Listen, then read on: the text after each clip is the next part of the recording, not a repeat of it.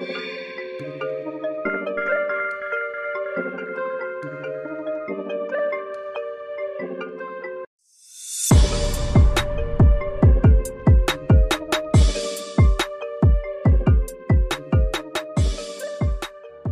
dia, boa tarde, boa noite.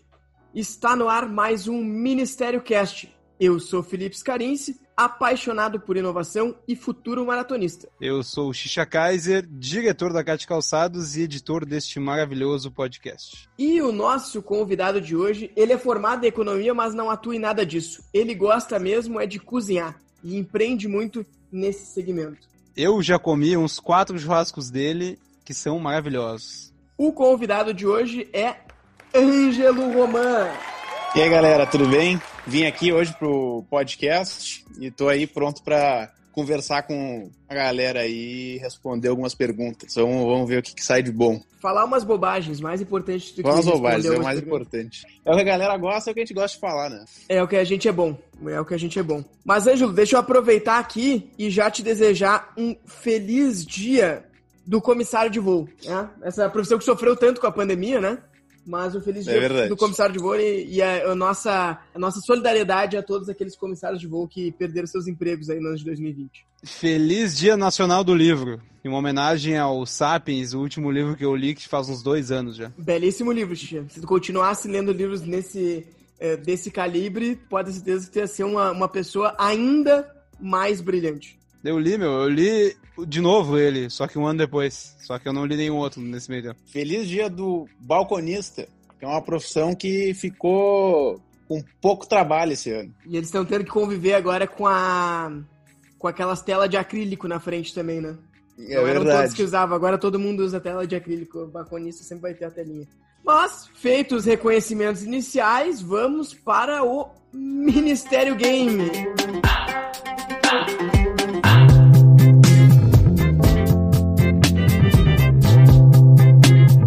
Ângelo, se tu não te recorda das outras edições, o Ministério Game ele consiste em algumas frases que eu vou trazer aqui e tu vai ter que me dizer quem disse isso. Sempre vai ter aí duas opções, normalmente são duas opções bem diferentes e dentro dessas oito frases a gente vai ver quantas tu acertou e vai te colocar num ranking aí junto com os nossos outros convidados. Tá bem, vamos lá então. Mas antes de começarmos o nosso maravilhoso Ministério Game, eu quero fazer um pedido aí pro pessoal seguir a gente no seu agregador favorito, o que você nos escuta, ou no Spotify, ou no Google Podcasts, ou sei lá quais nas outras 12 plataformas que o nosso podcast está disponível, Apple Podcast, é, enfim, tem um monte lá. E também seguir a nossa página no Instagram, que agora eu tô atualizando ela com bastante zoeira e nossas dicas aqui. E tudo que a gente falar aqui também tá na descrição dos episódios no Spotify. Se quiser achar qualquer link de tudo que a gente falar aqui e os tópicos do que a gente falar aqui, vai estar tudo lá na descrição. Então, segue o barco aí. Maravilha. E para começar o Ministério Game dessa semana, queria repassar aí o ranking dos nossos últimos convidados. Em primeiríssimo lugar, temos um empate entre Marcelo Rodrigues e Martin Kirsten, com seis acertos, seis de oito. Logo na sequência, com cinco acertos, nós temos a dupla Fernando Henrique e Rodrigo e o convidado Roger Leite. E em último lugar, grande número a ser batido, temos Marco Gregório Kaiser com quatro acertos. Ângelo, qual é a expectativa, cara? A expectativa é ficar aí no meio da tabela. Como todo mundo. Todo mundo chega aqui dizendo que pode errar toda, só não quer ficar em último. Mas vamos lá, tá preparado para a primeira frase? Tô preparado, tô preparado, tô ansioso. Eu ando com sem teto, eu ando com sem terra. Eu só não ando com sem vergonha. Quem disse isso? Mano Brown ou o candidato a prefeito de São Paulo, Guilherme Boulos? Mano Brown. Errou! Essa frase é do Guilherme Boulos. O sucesso é ir de fracasso em fracasso sem perder o entusiasmo. Quem disse isso? Kleber Bambam ou Winston Churchill? Winston Churchill. Resposta correta! Sempre tem uma frase do Churchill no meio. Sempre tem. É um dos melhores frasistas que tem. Então, ou, ou ele vai estar ali, ou ele vai estar como alternativa. Ele sempre aparece. E a próxima frase é: O grande problema da sociedade é a falta de amor. Quem disse isso? Cabo Daciolo ou Anitta? Anitta.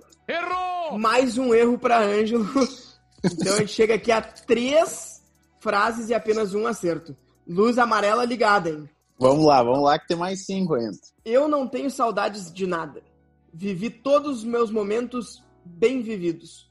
Tudo que vivi ficou naquele momento. O que passou, passou. Sou uma pessoa muito de futuro. Quem disse isso? Foi a Luísa Helena Trajano ou a Gretchen? Gretchen. Acertou! Muito bem, muito bem. Duas, hein? Duas de quatro. O medo de perder tira a vontade de ganhar. Vanderlei Luxemburgo ou Rock Balboa? Rock Balboa. Essa era muito fácil. Essa é Vanderlei Luxemburgo. Ah, Pô, fechou. Essa eu tinha na minha cabeça aqui já. Puta, velho, eu sei que é do Vanderlei, daí tu falou opção Vanderlei. A preguiça é a mãe do progresso. Se o homem não tivesse preguiça de caminhar, não teria inventado a roda. Quem disse isso? Mário Quintana ou Steve Jobs? Steve Jobs. Errou! Situação complicadíssima, delicada. Complicado, Aqui, hein? É, complicado. tá complicado, amigo. Último lugar, será? Tô suando aqui já.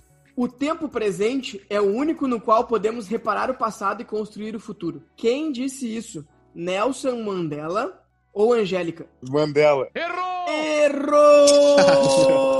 Último lugar é garantido já. É, acertou duas. Então, agora a gente tá decidindo se tu vai acertar duas ou três. Vamos ver aqui. É importante pro futuro essa aí, né? É É bom acertar pro...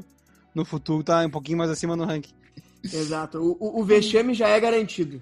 Isso aqui é uma universidade de relacionamentos. E quando você sair daqui, vai ter um doutorado. Quem disse isso? Rodrigo Maia ou Marcelo Dourado? Marcelo Dourado.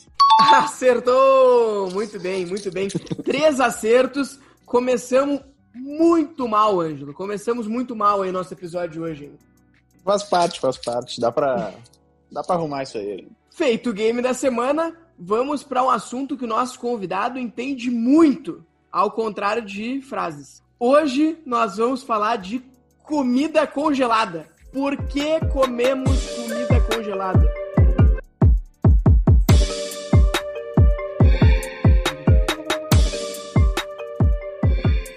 Ângelo, vamos começar falando de por que, que tu teve ideia de vender comida congelada? Se a gente vai falar por que, que as pessoas comem, eu acho que normalmente é isso que a gente pensa quando a gente começa a vender alguma coisa. Pra quem não sabe, Exato. é, para quem não sabe, o Ângelo tem um negócio de vender comida congelada, dentre vários outros empreendimentos que esse grande empresário tem. É o Ângelo. Conta aí, nos, Ângelo. nos explica aí como funciona a tua empresa, qual é a empresa, o que, que ela vende, o que, que ela era antes, que ano começou. Dá uma abrangida geral. Então, começou a empresa, então, o Sabor Família To Go. A gente começou em agosto desse ano. Antes a gente era só um restaurante de comida de buffet e a gente tinha o restaurante dentro do Colégio Rosário, dentro da PUC, então era um restaurante, uma cantina e também uma lancheria, fazendo um pouco de cada coisa, atendendo os universitários, os estudantes da escola. Com a função do Covid, o pessoal não sair mais de casa, o pessoal parou de ir no nosso restaurante também.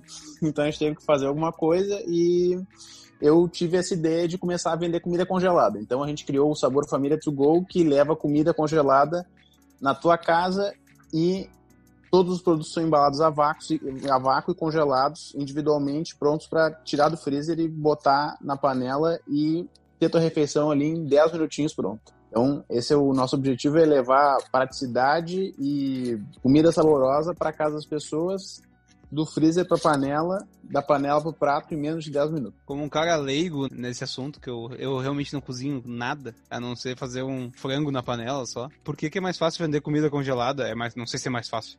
Mas por que vocês optaram por vender comida congelada em vez de fazer, tipo, a comida normal no restaurante, na entrega? A gente optou porque tem muita gente fazendo comida já para entrega, né? A comida congelada a gente pode vender quantidades maiores, a gente pode vender, dá para encher o teu freezer e tu ficar abastecido por aí um mês, digamos. Tu consegue ter várias refeições, então a gente também consegue aumentar o nosso ticket médio. É um produto diferente, um produto que não tem tanto no mercado, uma tecnologia que tá que ainda o pessoal tem uma resistência com comida congelada, então a gente pensou em quebrar essa resistência das pessoas, trazendo um produto inovador, um produto legal, um produto que realmente traga praticidade e muita, enfim, facilidade, eu acho, para o dia a dia das pessoas, de poder chegar em casa, ter dentro do freezer ali, não tem, a validade é, é grande, então são três meses de validade que a gente, o nosso produto tem, então pode fazer um estoque grande e ter sempre ali disponível para ti na geladeira, no, no teu freezer, para ter tua refeição. Então, acho que é, essa, essa é a ideia. A ideia é, é poder preencher uma, acho que ensinar um pouco o público que congelado não é, não é necessariamente uma coisa ruim e poder estar tá, tá presente na, na, casa das pessoas quando a teleentrega não necessariamente estaria. Então, é um novo mercado. É, e falando aí como consumidor de Sabor Família to Go, cara, acho que, que tem também a questão de... O Ângelo falou algumas vezes da praticidade, mas mais do que poder aumentar o ticket médio e tudo mais que o Ângelo falou, acho que pensando com a cabeça de consumidor, a praticidade realmente é muito grande, porque tu tem ali o teu freezer cheio de comida, tu resolve, não precisa ficar pensando uma hora antes do que, que eu vou comer, eu não preciso fazer sujeira em casa. Eu abro o freezer, escolho ali um kitzinho, taco dentro da panela, 10 minutos depois tá pronto. E nesses 10 minutos não preciso nem ficar cuidando, vou fazendo outra coisa. Então a, a praticidade é muito grande. E claro, né, tem a questão da comida ser boa. Daí isso pode ser gosto de cada um. Eu, particularmente, acho que, que, tem, que, a, que a comida é muito gostosa.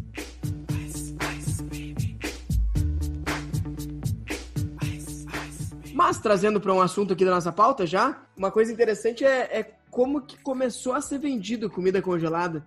A gente conversou um pouco sobre isso antes, obviamente nossos ouvintes não participaram dessa conversa, mas vocês sabiam que comida congelada começou a ser vendida antes de da gente ter freezer em casa? Então, eu não sabia até o grande vídeo que tu mandou. Fiquei sabendo disso com aquela informação maravilhosa. E aí me aprofundei nisso fui pesquisar como que era feito e por que que, por que que o cara insistiu em vender comida sem freezer, né? Porque não faz muito sentido, né? Exato. Esse vídeo vai estar na descrição do vídeo aí para quem quiser assistir, mas ele conta a história de um empreendedor que ele criou a, a, uma empresa chamada Bird's Eye. Existe até hoje nos Estados Unidos, é uma empresa que, que vende comida congelada até hoje.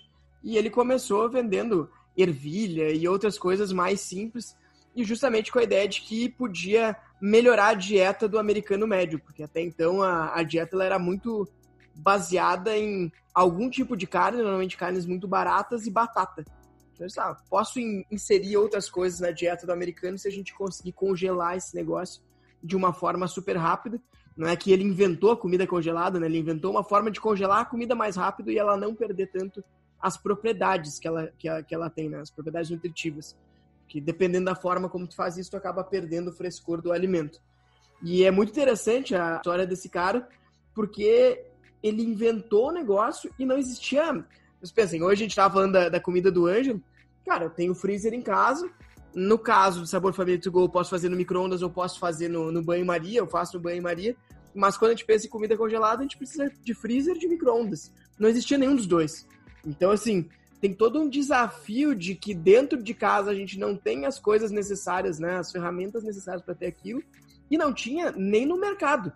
Então ele teve que desenvolver, inclusive ele foi um inventor de uma espécie de freezer para colocar nos supermercados porque não tinha nem como armazenar isso. Então o cara pensou tanto à frente do tempo dele que não tinha nem toda a cadeia logística para suportar a ideia que ele tinha. É, acho que isso acabou criando um problema para ele, né? Porque eu acho que os consumidores também não conseguiam comprar um produto, por mais que o produto tivesse congelado com uma boa qualidade, não conseguiam comprar um produto com uma qualidade o produto não chegava em casa, tu não podia aproveitar o produto com a máxima qualidade, porque, enfim, tu não tinha como guardar ele, não sabia como comprar. E era mais difícil de ensinar as pessoas qualquer tipo de coisa, né? Então, não é que nem pegar um vídeo no YouTube e, e ver. Exato, esse é um ponto importante. Ele, inclusive, teve que fazer um livro de receitas de, com comida congelada, porque a galera não sabia nem o que fazer com aquilo. Então, um cara que teve que ter muita perseverança para funcionar, porque realmente ele estava contra tudo e contra todos ali. Não existia nenhum ambiente que, que pudesse né, favorecer o negócio dele, mas ele acreditava muito naquela visão e acabou dando certo, né? Acabou dando certo. Se ele fez isso em 1850, sei lá, e a... Uma, uma informaçãozinha aí só, que a empresa foi fundada em 1923 e Bird Eyes é o sobrenome do fundador. A empresa dele funciona até hoje, alguma coisa deu certo aí no meio do caminho, né? Exato. E lembrando que ele aprendeu com os esquimós a congelar as coisas, né? Que eles congelavam peixe com temperatura ambiente. Vamos lá, no, no Polo Norte tu tem a estrutura necessária para ter comida congelada, né? É relativamente fácil, é só tu deixar na rua que o negócio congela. Mas ele acabou levando isso para o mundo inteiro.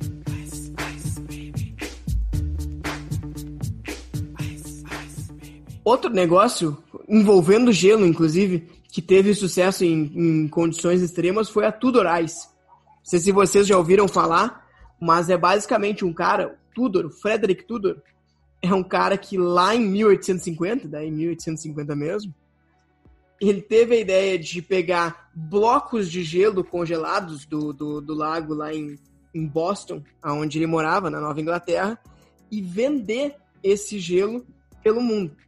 Então você imagina, em 1850 não era muito fácil de te locomover de um lado para o outro. Obviamente, se em 1920 não existia freezer, em 1850 também não existia.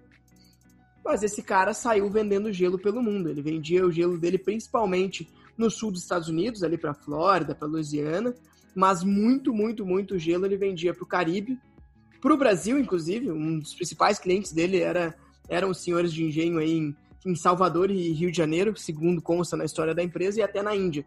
Então, o que o cara fazia, na verdade, era juntar duas coisas que talvez não tivessem tanto valor, assim, num primeiro momento, que era o gelo, e ele pegava a serragem, né, o, que sobrava do, da, das madeiras, das madeireiras ali perto de, de, da Nova Inglaterra também, e usava aquilo como isolante térmico para o gelo e levava o gelo de barco, de navio, até a América do Sul. Então, assim, quando vocês estão aqui dizendo que é muito difícil empreender no Brasil, lembrem que tinha um cara que estava vendendo comida congelada enquanto não existia freezer e um outro cara que simplesmente pegava gelo no lago congelado em Boston e levava até o Rio de Janeiro 200 anos atrás. Imagina a qualidade da água, né? Porque a água era retirada de lago, né? E de, sei lá, onde é que os caras tiravam a água, de, o jeito que eles faziam, acho que era de fazendas, né? Era puxado com, cortado com serrote, puxado com cavalo. Aí botava a serragem ao redor, depois botava num barco e chegava no Brasil. Imagina, meu, que função do cacete fazer isso tudo. A demanda por coisa gelada era uma coisa era uma coisa muito exótica, né? Então devia ter um mercado, acho que a galera consumia de qualquer jeito, né? Chegava é. aqui era o que tinha, não tem outro. É, é isso, né? Não é nem a vontade de vender gelo, é a vontade de comprar gelo, né? Porque imagina quanto que não se pagava por um bloco Exato. de gelo desses aqui no, no Rio de Janeiro. É, obviamente, isso era pra gente muito rica. Eu vi ali, era tipo, ah, o cônsul de não sei aonde que, que comprava isso, tinha um senhor de engenho. Não era uma coisa que tu ia achar no, no bar da esquina, como a gente acha hoje, né? Era, tipo, realmente para quem é muito rico. Aliás, isso é uma coisa que a gente às vezes não pensa tanto, né? Mas uh, gelo, comida congelada é coisa de gente rica, não é muito fácil tu ter né? Tu ter energia para armazenar gelo, para tu ter, né? Porque é caro tu ter uma geladeira. Clássico, aquele momento que o cara tá indo no churrasco e tu pergunta pra galera, ô, oh, tá faltando alguma coisa aí? Ah, passa em algum lugar aí, paga, compra 10 kg de gelo, 5 kg de gelo e traz aí, porque gelo sempre falta. Então o cara vai ali, paga o carro durante 3 segundos, pega um saco de gelo no posto por, sei lá, 10 pila, e leva pro churrasco, o cara nem bota na geladeira, deixa em cima da pia lá, pra galera pegar o gelo e botar nos copos. E imagina, cara, isso aí agora, tipo, é pra nós é normal, né? Agora, imagina pros caras naquela época, que loucura, que devia ser uns pedacinhos de gelo quebradinho já, supostamente limpos, né? Pra te botar na tua bebida e tomar ela geladinha. Eu acho sensacional, cara. a inflação em cima do saco de gelo, que é uma coisa que parece que não existe. Se a gente vai na, na, na praia, né, no, no, litoral norte aqui do Rio Grande do Sul, eu tenho certeza que se eu pedir um saco de 10 kg de gelo, ainda vai estar 10 reais. Faz 10 anos que é 10 reais o saco de gelo, cara. É, não, não tem inflação em cima disso. No meu aniversário, que é ali dia 28 de dezembro, o... eu sempre vou comprar, porque nós fazíamos uma festa que chamava uma galera. Aí tem um, uma fabricazinha de gelo, que é uma casa, assim, sei lá como é que os caras fazem. Acho que é Gelo Rei o nome do, da empresa. Aí nós vamos lá e compramos, sei lá, 50, 60, 70 uh, quilos de gelo. E, cara, tu paga nada pra isso. Tu tem que ir com dois carros, encher o carro de gelo e tu não, dois carros de gelo, uma galera carregando uma função, os caras da empresa lá carregando. Tu chega em casa e tu não gastou dois fardos de serva naquela porcaria ali, tipo, tu compra o isopor e a serva e o gelo depois só bota, que é muito barato. A única coisa, só corrigindo, o único momento que existe inflação em cima do gelo é perto do teu aniversário.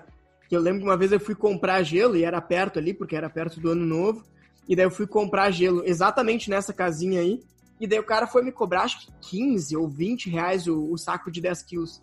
Disse, Pô, cara, mas é 10 reais. Isso aqui sempre foi 10 reais. Disse, não, no primeiro do ano não. No primeiro do ano é 20 reais porque todo mundo quer gelo e não tem gelo suficiente. As leis de oferta e demanda, elas agem sobre o preço do gelo e ele quase que dobra de preço. Mas fora isso, se tu for no dia 5 de janeiro, já tá 10 reais de novo. Bom, eu tô acostumado a comprar gelo pro restaurante e realmente o gelo é, para mim, 8 reais 10 quilos há muitos anos. Exato, olha aí. O pessoal compra em quantidade e consegue até preço melhor do que a gente. Exatamente, né? Alguma vantagem tem que ter.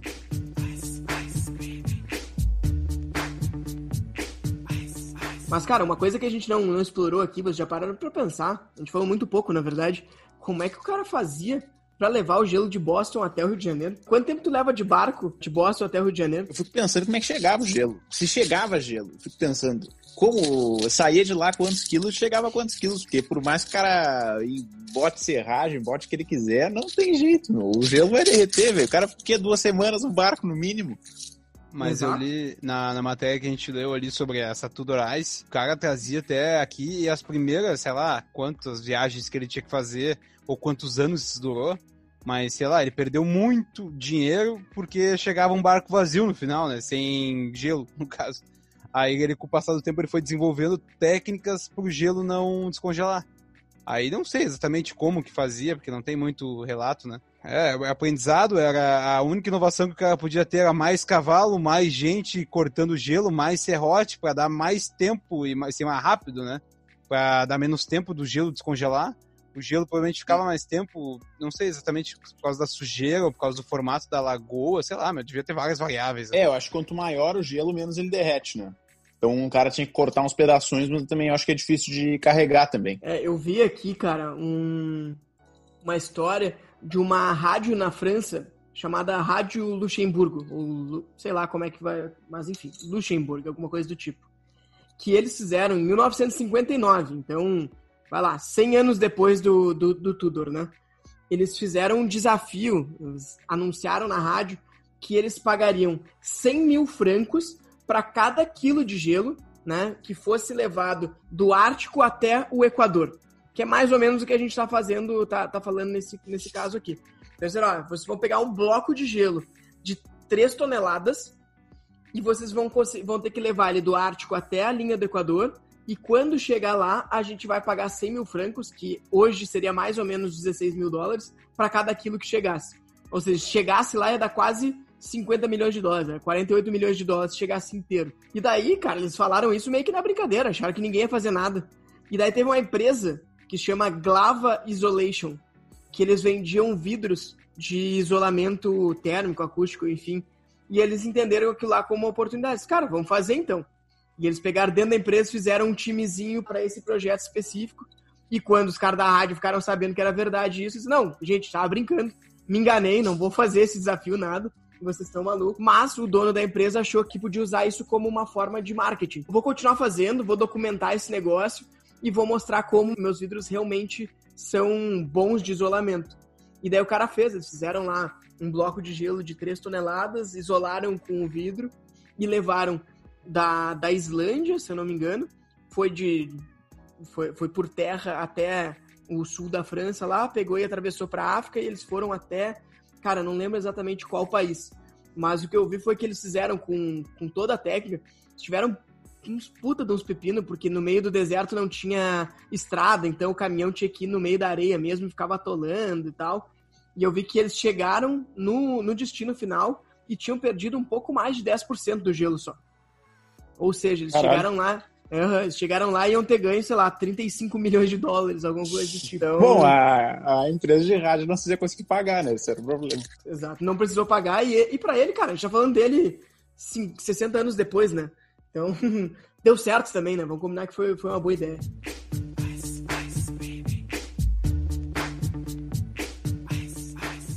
O esquema da Tudorais, que, que eu olhei ali no site deles, eles fizeram uma promoção no Kickstarter e tudo mais. Algum um cara tentou pegar, falar com os descendentes da família Tudor lá e, e lançar a empresa deles de novo. Eu até entrei no Instagram deles, eu boto na descrição depois, tem mil e poucos seguidores. E eles fizeram um projeto de vender gelo. Só que ainda não congelado. Eles te vendem os plásticozinhos, no caso, é como se tivesse no mercado uma embalagem com água dentro. Tu compra a embalagem com água, congela, e daí tu usa nos seus drinks, nos seus cocktails, que tava lá no site, o gelo deles congelado. Daí fica até com o logo deles, assim, fica com o Tzinho do Tudor. Quando tu bota no teu drink. Daí diz que a água é limpa, que a água limpa dura. A água dos Tudor, não sei do que, de onde é que vem. Ela dura mais tempo que a água normal, que é tomada em bares, do, do gelo de bares. Eles fizeram uma pesquisa para dar, dar uma ênfase nesse Kickstarter deles, de que 25% dos gelos de bares da, do local que eles pesquisaram tinha coliformes fecais na, na água dos drinks. Então eles estavam fazendo essa campanha justamente para que conseguissem vender gelo em forma de água para que a galera congelasse depois e usasse. E não deu muito certo, que eles cancelaram no meio. E eu tentei comprar a forminha no site deles, também não deu muito certo. Então acho que foi tudo meio descontinuado, mas ficou online ainda. Então, se alguém quiser dar uma olhada, dá pra mexer nisso. Sim, eu acho que a ideia deles também era fazer o gelo para o gelo cristalino, aquele para drink mesmo, para coquetel. Acho que a ideia deles é tirar todos os minerais e o gelo ele fica bem translúcido, ele não fica nada, aquele gelo que a gente faz em casa, ele sempre tem aquela partezinha meio Embaçado, parece que tem um assim. É, meio embaçado. Esse gelo ele, ele fica cristalino, e pelo que eu li ali, e ele derrete menos, eu acredito que, porque, enfim, seja um, um pedrão de gelo e não várias pedrinhas. A superfície de contato é menor. Enfim, essa, essa é a ideia dos caras, mas acho que parece que não deu muito certo. O cara desistiu no meio do caminho. Eu achei genial vender mistura pronta para gelo. Muito bom. Pra quem não sabe a receita. É uma boa, né? Eu achei, eu achei maravilhoso. Eu nunca tinha visto isso na minha vida de vender água pra te congelar e depois tomar.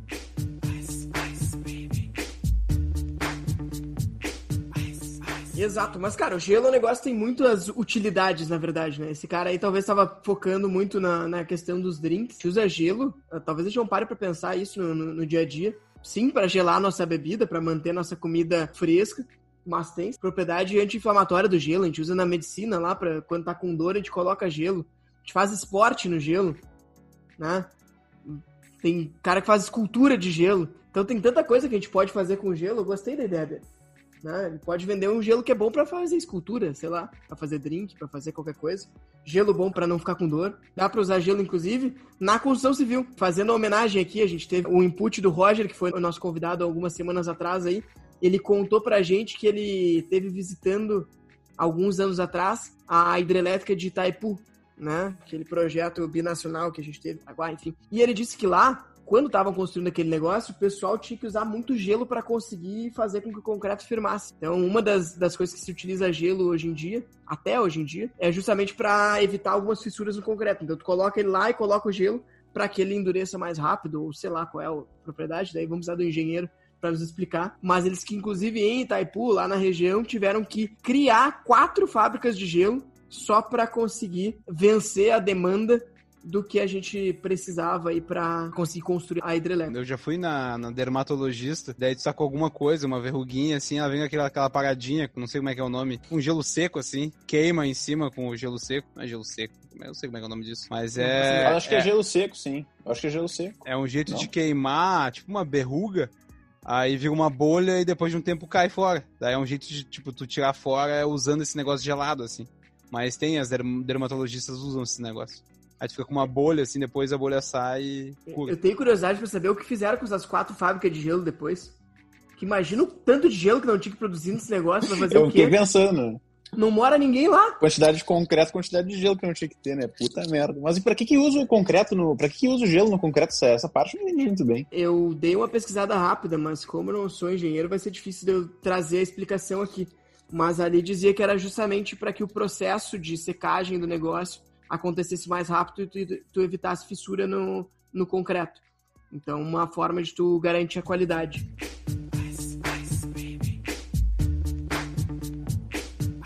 Mas esse negócio de, fábrica de gelo, que a gente já falou algumas vezes aí, foi meio que o que matou o negócio do Tudor, né? Que em algum momento as pessoas começaram a conseguir produzir o gelo delas. E daí, claro, que em algum momento ainda tem aquela história de que, não, o gelo bom é o gelo que vem lá do lago, não sei da onde, da Nova Inglaterra.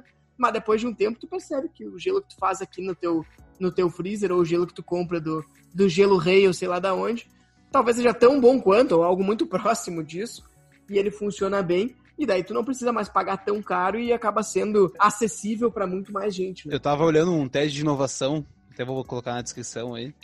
E o cara comenta sobre inovação da indústria do gelo, que teve a indústria 1.0 do gelo, a indústria 2.0 e a indústria 3.0. A 1.0 era quando buscavam o gelo com serrote cavalo do norte para levar para os outros lugares. A 2.0 foi quando evoluiu, né? Tudo. E conseguiam criar o gelo em fábricas. Daí as empresas que construíram as fábricas e levavam o gelo em caminhões para as famílias e tudo mais, não tinham nada a ver com as empresas do 1.0. Então a empresa do 2.0 matou a do 1.0. Depois veio a do 3.0, quando os refrigeradores começaram a estar nas casas. Então, quem fabricava os refrigeradores matou a empresa das fábricas. Não matou 100%, sempre vai ter alguma, alguma coisa que vai sobrar, alguns resquícios, ou como tu mesmo falou antes dos lagos, né? Vai vir tipo, não, porque o gelo de fábrica que vem maior é melhor do que esse gelinho que tu vai pegar da água de casa, que não é boa e não sei o que. Mas, obviamente, com o passar do tempo, a gente vai se acostumando. No máximo, quando tu precisa de mais gelo, tu vai lá e compra grandes quantidades. Mas para ter do dia a dia, tu vai fazer teu próprio gelo compra uma água boa, bota de garrafinha na forma e congela. E daí, tipo, uma indústria vai desativando a outra. E o que eu ia trazer era justamente isso, Tia, que isso aconteceu na indústria do gelo e isso tá para acontecer em qualquer indústria, na verdade. Em todas as indústrias que a gente pode pensar. Porque hoje, como é que funciona, né? Qual é o momento que a gente está de indústria no mundo? Cara, a gente tem uh, indústria, por mais que a gente fale muito de indústria 4.0, de mais automação, de tudo estar tá conectado, cara, ainda é um processo bem manual, ainda tem muita gente no meio da, da, na, da produção. Né? Então, por isso, a gente ainda produz em alguns países que tem a mão de obra mais barata ou que conseguem compensar isso já com tecnologia. Mas vai lá, a China, talvez o grande crescimento deles venha daí. Cara, é mais barato produzir lá, produz na China e manda de navio para o outro lado do mundo, que é o que o cara fazia com gelo, né?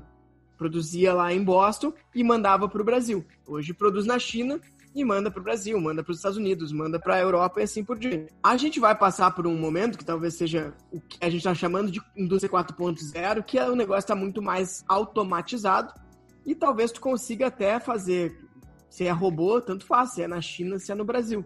Talvez tu consiga fazer em algum lugar no Brasil e entregar e a logística não vai ser tão complexa como é hoje.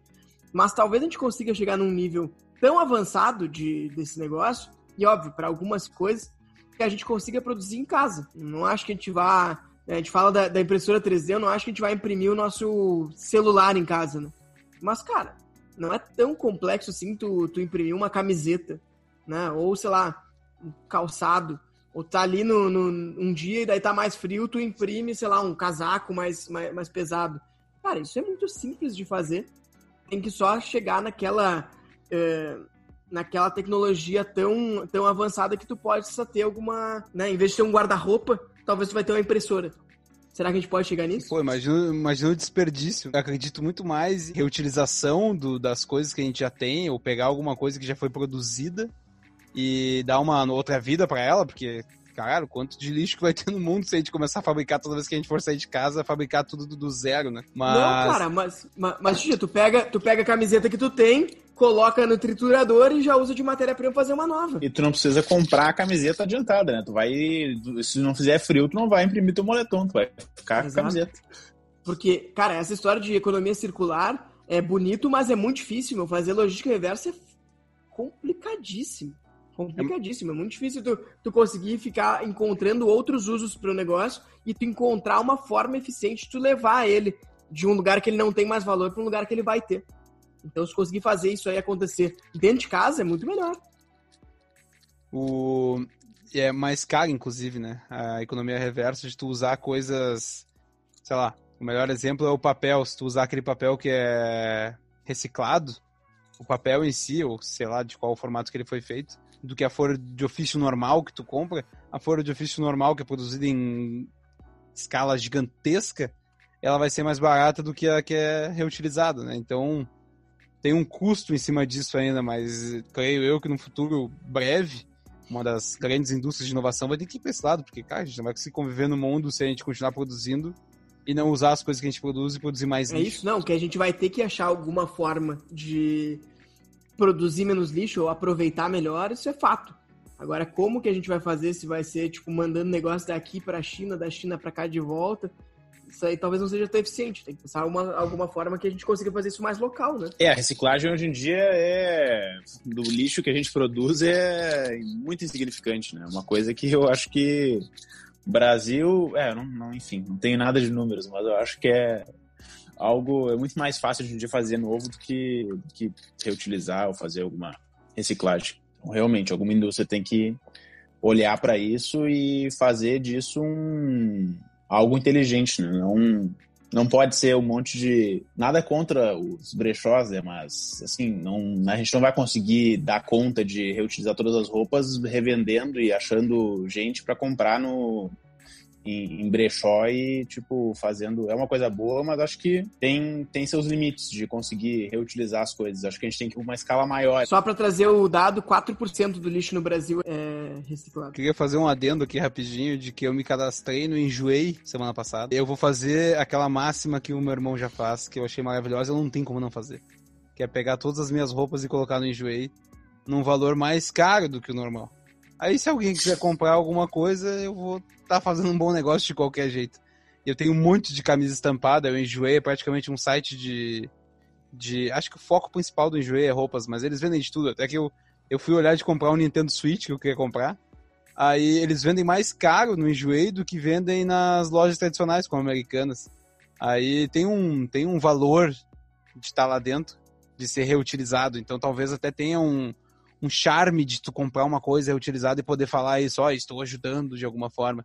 Então tu até pode botar um valor maior que se alguém, se as pessoas que compram ali também devem ter mais grana, ou não, não vejo como uma coisa barata, tipo tu comprar num site chinês assim que vende, sei lá, demora dois meses para vir, tu nem sabe o que, que vai vir, como que vem, e aparece na tua casa, tu não paga quase nada. No joelho não, tem todo um charme de ser utilização, de ser uma coisa meio estragada, então tu não tem uma, tipo, se tu botar na descrição tudo que tem de problema na peça, cara não pode te devolver exatamente por aquele defeito, porque tu já disse que tinha um novo jeito de pensar dessa indústria, assim, é, é bem diferente do formato que a gente tem hoje em dia.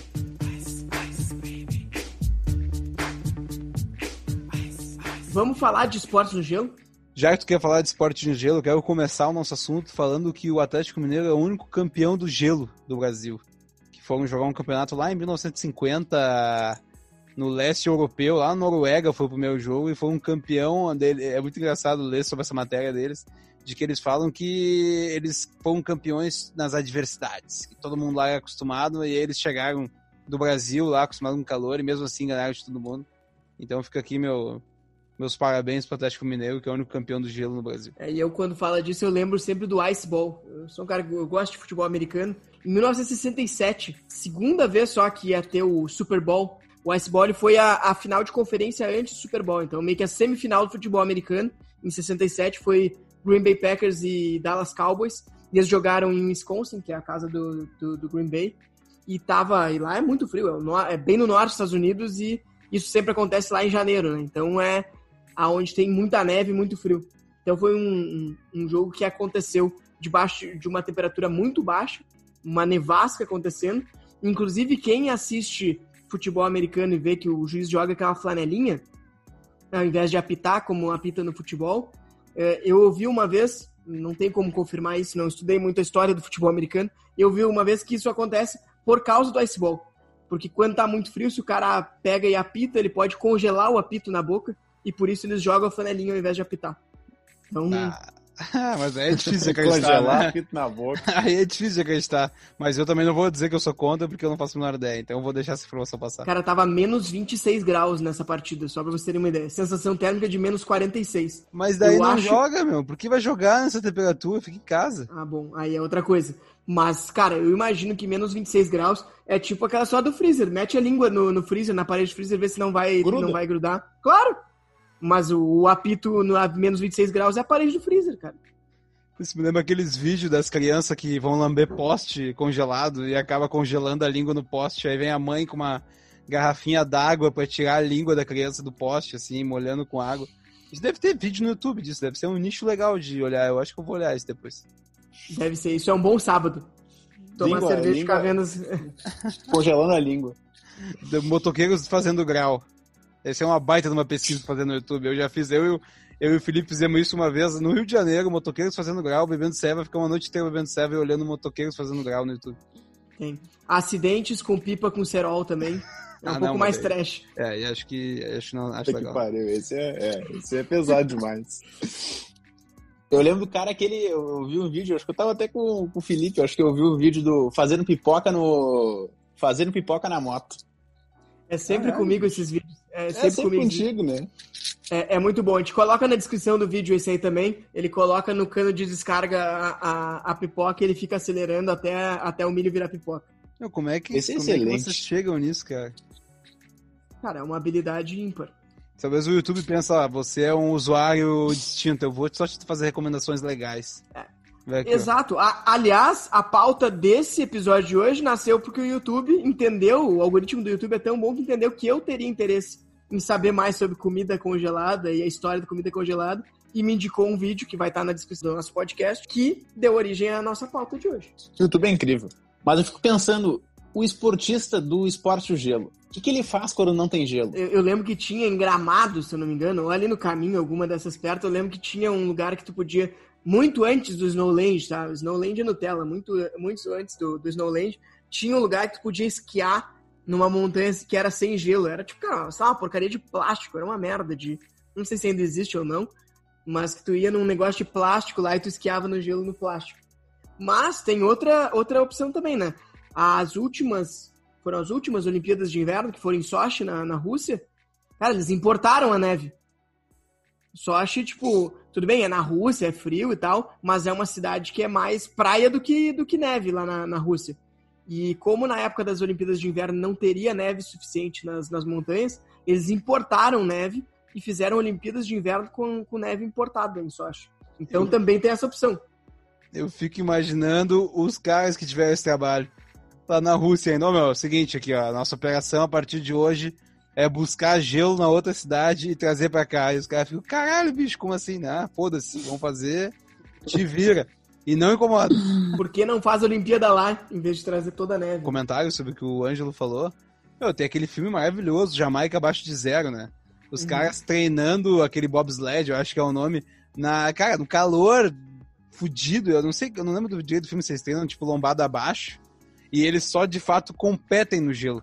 Eu também não sei como é que cara da Jamaica, que treina na terra, consegue competir no gelo com os outros caras, né? Como é que o esquema de separar quem vai participar ou não, eles devem participar dos Mundial, né? Pra ganhar a classificação. Cara, é muito louco o cara conseguir se classificar treinando na terra, entendeu? É muito- isso é muito Não, louco. é muito louco. Tem esportes que precisam de gelo mesmo, né? Tem como fazer uma arena de hockey, de hockey no gelo, por exemplo. Tem, que, tem como fazer, que nem tem o Snowland, mas igual, é, pensando se as pessoas tinham outro esporte, quando não tinha, quando não tinha possibilidade de fazer isso, se as pessoas tinham outro esporte, ou se elas, no verão, ou se elas esperavam o inverno pra pra praticar. É, eu nunca vi neve. Eu nunca vi neve na minha vida, nunca fui pra nenhum lugar que tenha neve. Difícil, né? A gente tá no Brasil é complicado, a gente não tem aqui, então tem que. Na melhor das hipóteses, tem que ir pra Argentina, mais pertinho. Não, e não é um bom momento pra ir pra Argentina agora. Agora, agora não. Mas tá tudo barato, né, cara? Então vai ser uma maravilha. Uma das certezas do brasileiro é isso, né, meu? Ele pode estar fudido, mas a Argentina tá pior. sempre, sempre. Vai ter vinho barato lá.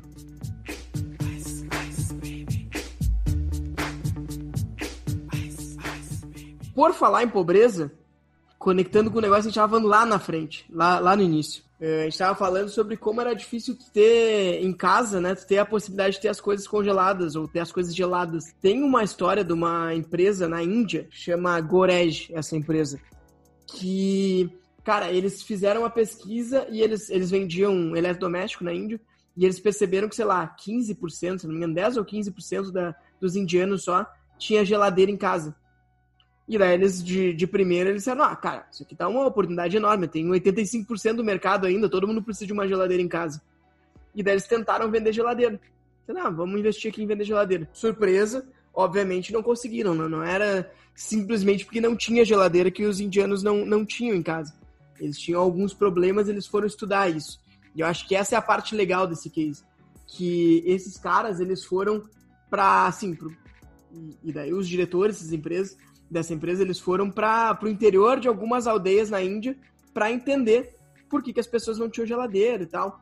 E daí o que, que eles perceberam? Primeiro que, obviamente, a geladeira que existia era muito cara, mas que esse não era o principal problema. O principal problema que eles tinham era que as casas deles eram muito pequenas, eles não conseguiam botar as geladeiras do tamanho que existia dentro da casa deles, ocupava muita coisa, muito espaço. E é uma realidade que a gente tem aqui no Brasil também. A gente tem, às vezes a casa tem um, dois cômodos, muita gente dorme no mesmo cômodo que tem a geladeira, o fogão, etc. Então, tu precisa fazer esse gerenciamento de espaço. E esses caras, eles tinham mais duas coisas. Uma era que eles se mudavam muito. Então, quando tu te muda muito, tu não pode ter muita coisa e muita coisa pesada de carregar. Então eles precisavam de uma geladeira que desse para carregar para um lado e para o outro. E a outra coisa é um custo fantasma, vamos dizer assim, que a gente tem da, da geladeira, que é a energia elétrica, que é muito caro, né? Então, talvez tu, Ângelo, tem restaurante, deve saber quanto é que dá a conta de luz lá no final, que uma das coisas que mais pesa é a refrigeração. E no caso deles também não podia ser algo muito caro, essa parte de energia. Então, esses caras desenvolveram uma geladeirinha que chama Shotoku, Shotu é uma palavra na, na língua lá do, do pessoal que eles foram estudar, e cool de gelado. E eles fizeram é tipo um cooler com um motorzinho que deixa os negócios mais ou menos gelados. Então eles perceberam que ali os caras normalmente eles tinham já o costume de fazer as compras todos os dias. Não é que nem a gente que vai fazer uma vez na semana, uma vez a cada 15 dias. E eles todos os dias iam comprar as coisas, porque eles não tinham como armazenar e eles não tinham problema com isso mas para eles fazia sentido ter a geladeira para armazenar alguns restos de comida ou alguma coisa para ficar um, dois dias. Então os caras criaram isso. E foi um sucesso de vendas. Venderam que nem água, a empresa faturou milhões com isso. Inclusive começaram a achar várias outras utilidades para esse negócio. Hoje em dia, pensa, banquinha de revista lá, o cara ao invés de ter uma, um freezer, uma geladeira, ele coloca um desses e daí tem algumas coisas geladas, vendedor ambulante. E ficou aí acabou sendo uma solução de uma coisa pequena, que é fácil de transportar, que não gasta muita energia e que resolve o problema que, que os caras tinham ali. Então eles conseguiram, de uma forma, na minha opinião, brilhante, resolver um problema enorme e daí ser recompensado pelo mercado. Ah, maravilhoso, né? E o, e um mercado gigantesco também, né? Quanto, quantos, quantos milhões de pessoas é, representam 35% da população da Índia, né? Então, há oportunidades gigantescas e que ninguém nunca olhou antes deles, né? Eu acho que até na, na agricultura eles estavam... O pessoal, quando vai recolher no campo as coisas, algumas coisas carregava junto. Eu vi, eu vi o vídeo, achei muito legal, assim. Então, o, os usos são inúmeros, né? Mesmo que não gele como uma geladeira, que, que como a gente está acostumado, é um, do sair do, de 25 graus ir para 5, 8 graus, é, tá maravilhoso, né? Ponto bom é o custo provavelmente mais baixo, né? Então, tu poder comprar um cooler com um motorzinho, que não é uma geladeira, né? Tu dá, tu dá, fica muito mais acessível para uma boa parte da população que não ia ter acesso a isso nunca, né? Então, essa poder guardar, sei lá, pelo menos uns dois, três tomates uh, e botando umas frutas, algumas coisas assim, alguma coisa que apodrecer se eles não tivessem, por um valor extremamente acessível. Pensando isso no Brasil já, no caso, né? Porque eu nunca vi nada disso por aqui, então seria alguma coisa facilmente trazida da Índia. Exato, acho que isso aí no Brasil ia realmente ia vender muito bem. Não sei como é que alguém não trouxe ainda. Consigo imaginar vendedor ambulante na beira da praia com, com um negocinho. Sei lá, se, se bem que eles usam gelo lá já, né? Teria que ser mais barato que o gelo.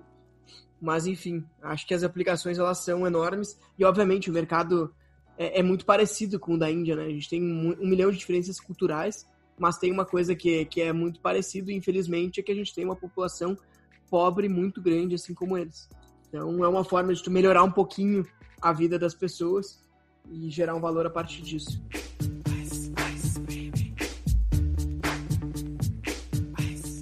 Cara, pra fechar aqui, pra gente falar de, de, de, comida congelada mais um pouco, acho que uma coisa que a gente não pensa muito é que tem a comida congelada que a gente consome em casa e tal, mas tem um mercado enorme também, e daí eu acho que o Ângelo pode nos contar um pouco melhor, que também é pro chamado food service, né? Que é tipo, o restaurante compra comida congelada para facilitar aí os seus processos e vender no, no restaurante mesmo. Como é que funciona isso, Ângelo?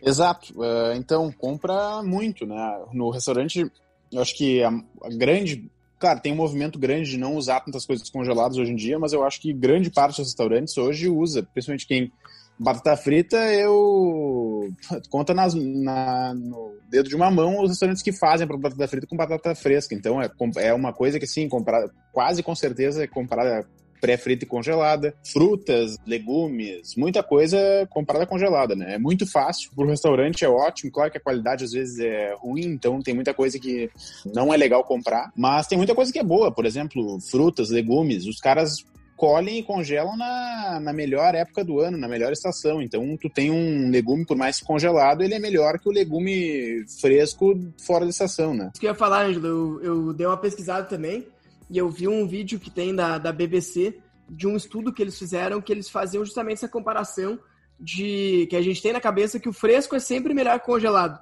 e que isso não é 100% verdade. E daí eles mostraram lá, eles pegaram nesse, nesse estudo específico, eles pegaram a vitamina C para fazer a comparação. E daí eles tinham ali, fizeram, sei lá, cara, com cenoura perdeu, deu o fresco, deu, deu, deu melhor congelado. Mas daí tinha também, cara, com broto, com ervilha e com. Não lembro qual outro que era, e mais alguma coisa. Mas, cara, congelado tinha dado duas, três vezes melhor do que o fresco, justamente por isso, porque o cara colhe e já congela, e daí ele, ele faz o transporte. Então, às vezes, no transporte, o cara perde muito da, dos nutrientes do, do, do, vegetal, enfim, da, do, do legume. É melhor que seja congelado. Muito, muito. Isso é com certeza. Eu acho que nas, pra mim, as, as frutinhas tipo morango, mirtilo, as berries, assim, eu acho que é o que mais tu sente diferença. Tu pega frutas com. Tu compra no super, elas têm gosto de nada, frescas, e tu compra congelada elas são super boas. Então, Depende, acho que tem. Depende do produto, assim. Tem produtos que são bons e que são ruins, e também acho que depende da qualidade do produto congelado, né? Nunca, nunca um produto ruim congelado vai ficar melhor, né? Isso não existe. Mas com certeza a gente pode ter um produto congelado que foi congelado fresco, que é melhor que um fresco que é de uma qualidade pior. Se o cara pegou na horta, no fundo do restaurante, e fez na hora para ti, não, daí não tem como comparar, né? Claro, exato, não tem como. Mas é uma coisa que ajuda muito os restaurantes, ajuda muito o controle de estoque também. Eu acho que tem muita perda. É uma coisa que, claro que não seria o ideal, mas se a gente tivesse pudesse congelar boa parte da produção, acho que muitas coisas a gente ia conseguir ter um desperdício menor de comida no mundo. Entra um Como... bom gasto, gasto de energia aí no meio daí, né? Exato, também, também, também entra um bom gasto de energia. Mas enfim, é uma facilidade, uma mão na roda para os restaurantes, com certeza é uma coisa boa e uma indústria gigantesca, né? Tem a indústria da comida pronta também, congelada, que é gigantesca, mas é, acho que é um mercado de muitos e muitos bilhões aí.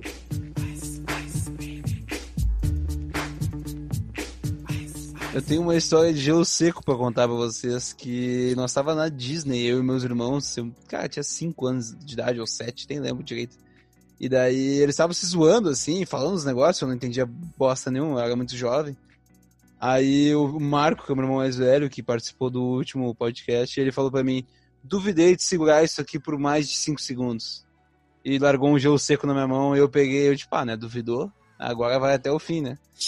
E fiquei segurando aquilo com a mão fechada, assim. Aí passou um tempo e, tipo, cara, tava doendo, mas, né, eu não ia perder. Aí eu fiquei com aquilo na mão, e daí meu irmão me olhou assim, tipo, tá, tu ainda tá segurando isso, solta, né, tu vai te machucar. Daí eu não, não sabia também. Aí quando eu soltei na mão, cara, a palma da minha mão inteira virou bolha. E nos meus dedos, assim, também. Tipo, minha mão inteira é uma bolha. Tudo onde tinha mão virou bolha, porque eu fiquei segurando o gelo seco por 10 segundos. Mais uma história boa de irmão mais velho envolvendo gelo. O, o meu irmão, a gente ficava, às vezes, na praia, na casa da praia, sozinho, né? Meus pais voltavam para Porto Alegre, enfim, a gente ficava lá. E daí, obviamente, o que salvava a gente era comida congelada, né? A gente tinha, sei lá, 10, 12 anos. Então, isso aí nos salvava. E daí, lá pelas tantas, um dia a gente tinha, eu já tinha almoçado, acordei mais cedo que meu irmão e tal. E daí, lá pelas tantas, ele pegou uma mini pizza daquelas e botou no micro-ondas. Ele me perguntou, e eu não tava com muita paciência. Ele me perguntou, ah, quanto tempo eu coloco? Ah, uns 15. Esses 15 segundos? Não, um minuto, seu idiota. E daí ele botou 15 minutos. e de fato, e de fato era 15 segundos, porque ela nem tava congelada, a gente já tinha descongelado ela. e cara, 15 minutos ele botou e daí ele saiu, acho que foi, sei lá, no banheiro, foi tomar um banho. Cara, daqui a pouco começou uma fumaceira em casa, mais uma fumaceira. A gente quase botou fogo na casa fazendo comida congelada. Chegando em casa na madrugada, bota a pizza no forno e vai sentar no sofá para esperar 15 minutos. Eu fiz isso uma vez com pão de queijo. Cheguei da balada na praia, no mesmo, no mesmo ambiente.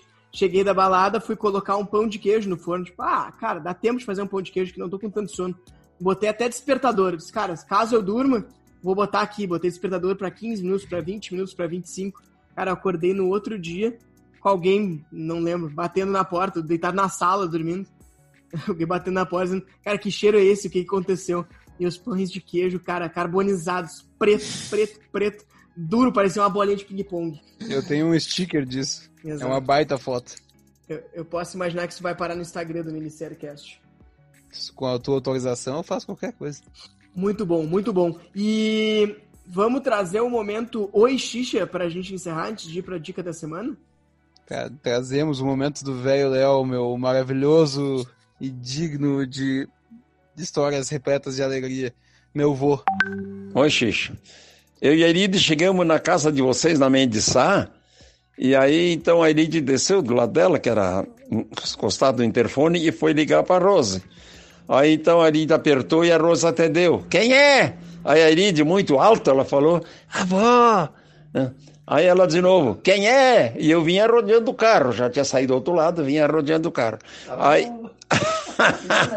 Foi mais vezes. Aí ela, aí ela a Iride apertou, apertou de novo e ela, quem é? A Iride bem baixinho, avó. Aí eu cheguei perto e gritei, avó! Aí a Rose lá de dentro gritou, cruz! Acho que eu puxei isso dele, eu também adoro contar uma história. Principalmente Você se diverte contando, né? E tem umas histórias muito loucas dele. Tem uma que eu vou pedir pra ele contar pra usar numa outra. Eu quero ouvir a versão dele. Mas ele foi conferir se um fogão tava funcionando ou não com palito fósforo. se o gás tava funcionando. Explodiu o fogão pegou fogo, perdeu os pelos das pernas. Pegou fogo em tudo, cara. Umas ideias de rico, assim, maravilhosas. Só que ele conta se divertindo, né? Ele conta essas derrotas como se fosse glória, assim. Ele adora as histórias. É isso. Maravilhoso, maravilhoso.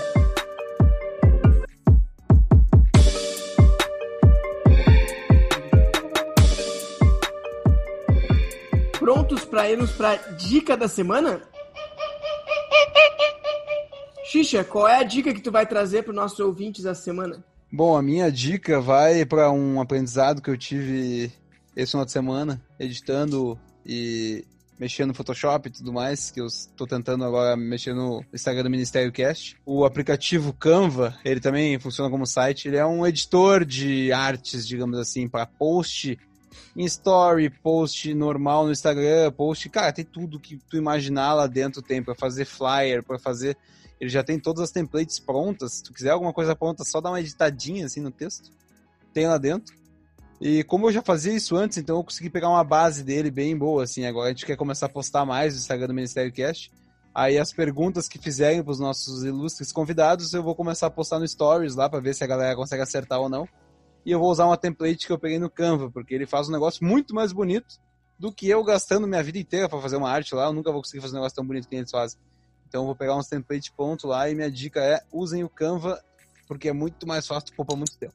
Então, eu tava falando com uns amigos na semana passada e eu descobri que tem uma maneira muito mais fácil de escrever o endereço para procurar no, no GPS, no Google Maps, o Waze, ou o que tu quiser. Acho que é uma informação importante. Sempre coloca o número na frente. E aí começa a escrever a rua e ele já vai com certeza completar com o número da rua muito mais fácil, porque ele só procura os números que tem naquela rua. Então, pode fazer o teste funciona muito fácil de escrever. Do tu ficar escrevendo todo o nome da rua, botar vírgula, número, começa com o número e depois bota o nome da rua. Eu tenho um protesto em relação a essa dica. Eu faço isso há muito tempo, eu sou muito zoado. O pessoal pede o endereço da minha casa, eu falo o número e depois a, a, o nome da rua. E a galera fica, ah, é que ele é americano, porque é assim que faz nos Estados Unidos. Sim, cara, quando tu vai botar isso no Uber ou no Waze, o negócio deles está feito para tu botar o endereço assim. Então, um, um, protesto aqui contra o mundo. Mas obrigado, Ângelo, por estar do meu Tá bem, tá bem. Eu tô, tô do teu lado, tô sempre do teu lado. E eu... é isso aí, eles estão. É feito para isso, né? E vai botar tu no trânsito ali, tá na sinaleira, quer botar rápido o número, tu não consegue, que escrever a porra do botar a porra do assento na rua, meu. Tá de sacanagem. Bota o número e preenche ali, tu vai ver, faz isso, que essa dica é quente. E a segunda dica é para seguir o Instagram do Sabor Família to Go e me ver fazendo algumas receitas lá. Ontem, por exemplo, eu fiz uma receita de massa fresca. Tem lá eu abrindo a massa e a gente está fazendo sempre algumas dando receitas, dicas. Então segue lá aproveita, vê nossas comidas e ainda me vê fazendo aí algumas receitas. Quero fazer um comentário aqui. Como o podcast é uma coisa meio atemporal e as pessoas podem estar ouvindo isso tipo em 2050, então diz aí que dia que tu fez a massa só pra galera poder achar essa massa que tu falou agora. Eu fiz a massa então no dia 25, no domingo, 25 de outubro. De 2020, evidentemente. De 2020. Eu vou inovar aqui, eu vou terceirizar minha dica, Ângelo, porque eu acho que tu consegue explicá-la melhor do que eu. E eu espero que tu consiga fazer isso no podcast sem precisar, né, de vídeo. Eu queria que tu explicasse para os nossos ouvintes aqui a dica do garfinho. A dica do garfinho. Então, o... os nossos plásticos do, do Sabor Família To Go, eles vão na água quente, na, na água fervendo para serem descongelados. Então, eles saem um pouco digamos, quentes. Teve gente que andou queimando, quase queimando os dedos, então a gente desenvolveu uma dica para conseguir extrair todo o conteúdo do saquinho e não queimar os dedos. Então tu coloca tu vai dobrar, o, tu vai botar todo, todo o conteúdo do, do pacotinho por um lado, e tu vai vir com um garfo e colocar o entre os dentes do, do garfo e ir pressionando o plástico contra o dente do garfo para sair tudo sem precisar colocar tua mão no plástico quente. Então, essa é a dica do garfinho para não queimar os dedos e aproveitar o máximo do seu sabor família to go. Requer um pouco de habilidade, mas eu fui um dos idiotas que queimou o dedo antes de aprender a dica do garfinho. Por hoje era isso. Não era? Era isso aí, rapaz. Ângelo, É muito isso. obrigado aí por ter abrilhantado o nosso, o nosso podcast. Uma pena o teu, teu desempenho vexatório no Ministério Game, mas vai ter oportunidade de vir de novo, vai ser convidado alguma outra vez e vai poder te redimir. Muito obrigado, um abraço, é os guri. Valeu, gurizada. Valeu, Ângelo. É isso aí. Valeu.